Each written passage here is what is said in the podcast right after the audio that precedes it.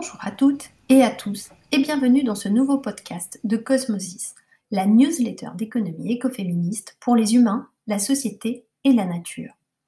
Nous avons conçu cet article sonore afin de permettre une meilleure accessibilité. Il est également disponible dans sa version écrite, livrée directement dans votre boîte mail tous les 30 du mois. Pour le recevoir, abonnez-vous sur notre site www.wildwildswitches.com.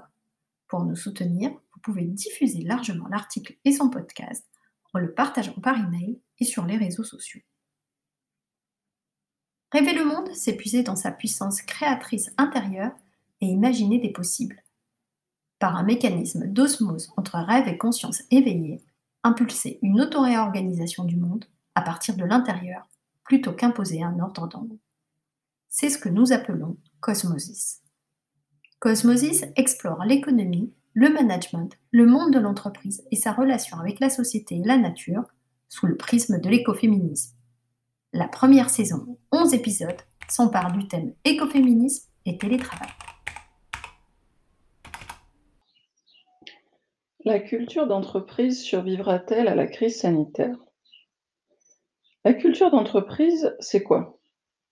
La culture d'entreprise, c'est l'ensemble des valeurs et des croyances partagées et communiquées par les dirigeantes de l'entreprise.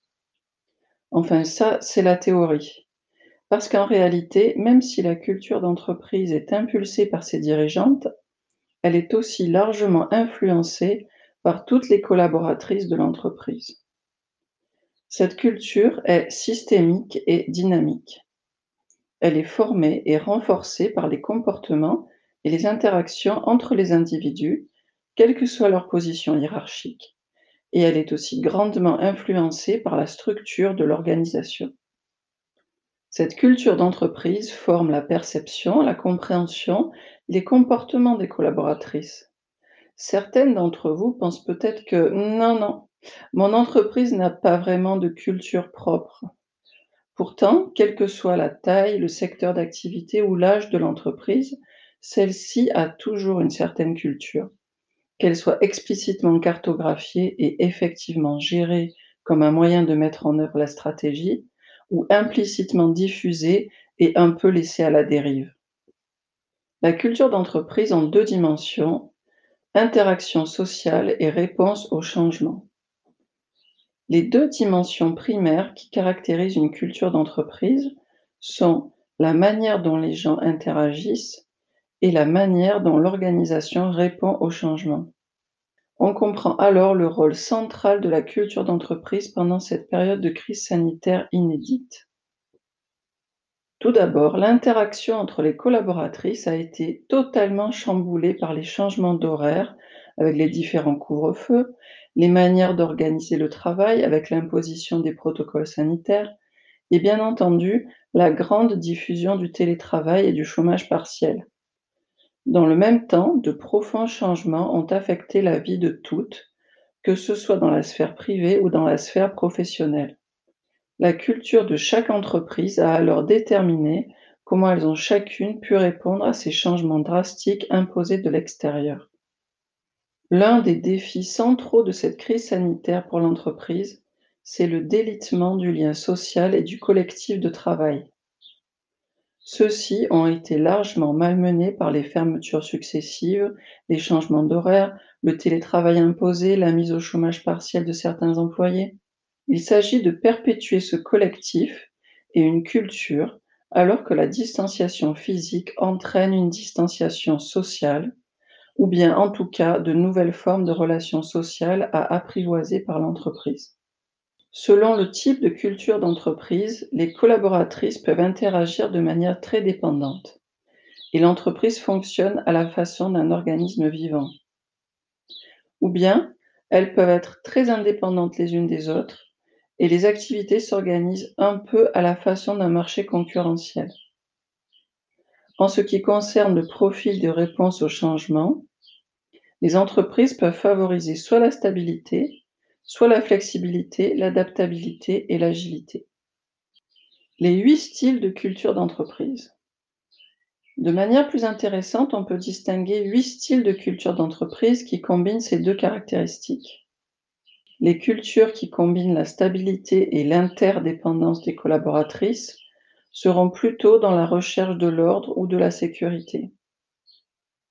Les cultures qui combinent la stabilité et l'indépendance des collaboratrices seront plutôt des cultures autoritaires ou des cultures orientées principalement vers les résultats. Les cultures qui combinent la flexibilité et l'indépendance des collaboratrices seront plutôt tournées vers l'apprentissage et le plaisir. Celles qui mixent la flexibilité et l'interdépendance seront tournées vers la mission et la raison d'être de l'entreprise ainsi que vers le soin ou le care. Alors prêtez-vous à ce petit jeu et essayez de placer votre entreprise sur cette carte de la culture.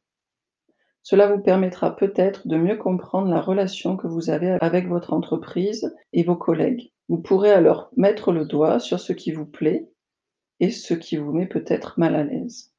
La culture idéale, une culture qui met l'humaine au centre. Ne vous méprenez pas, il n'y a pas de culture d'entreprise idéale absolue. En revanche, la culture d'entreprise doit être adaptée aux objectifs de l'organisation et aux valeurs des collaboratrices. Il est certain que les organisations avec une culture d'entreprise forte, partagée, fondée sur des valeurs bien enracinées, ont su faire face à la crise de manière plus efficace et pérenne, tout en préservant leurs employés et leur environnement au sens large. Des qualités telles que l'agilité, le sens de l'initiative, L'ouverture d'esprit et d'innovation, la confiance et la solidarité ont montré leur efficacité pendant cette crise. Si la culture d'entreprise est si centrale dans la manière dont les organisations font face à des périodes de forte turbulence, c'est bien parce que l'humaine est au centre des organisations. C'est essentiellement la qualité des relations humaines qui fait que les entreprises survivent ou non. La culture d'entreprise met l'accent sur l'importance du vivre ensemble, du construire ensemble et sur le comment nous sommes ensemble. Et ceci devient plus important que le résultat lui-même. C'est un profond changement de perspective. Un premier questionnement du comment qui nous fait soulever la question du pourquoi.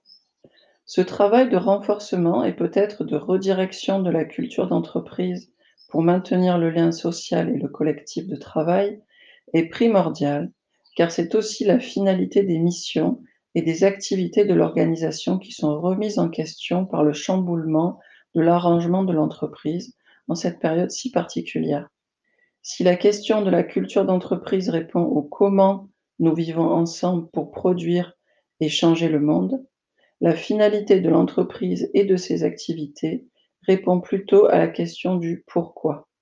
Cette question du pourquoi se fait déjà sentir. Depuis plus d'un an maintenant, l'ensemble des actifs s'est maintes fois posé la question de savoir ce à quoi sert leur travail. La question du sens au travail devient également centrale. Nous aborderons ce sujet dans le dernier épisode de cette saison au mois de novembre.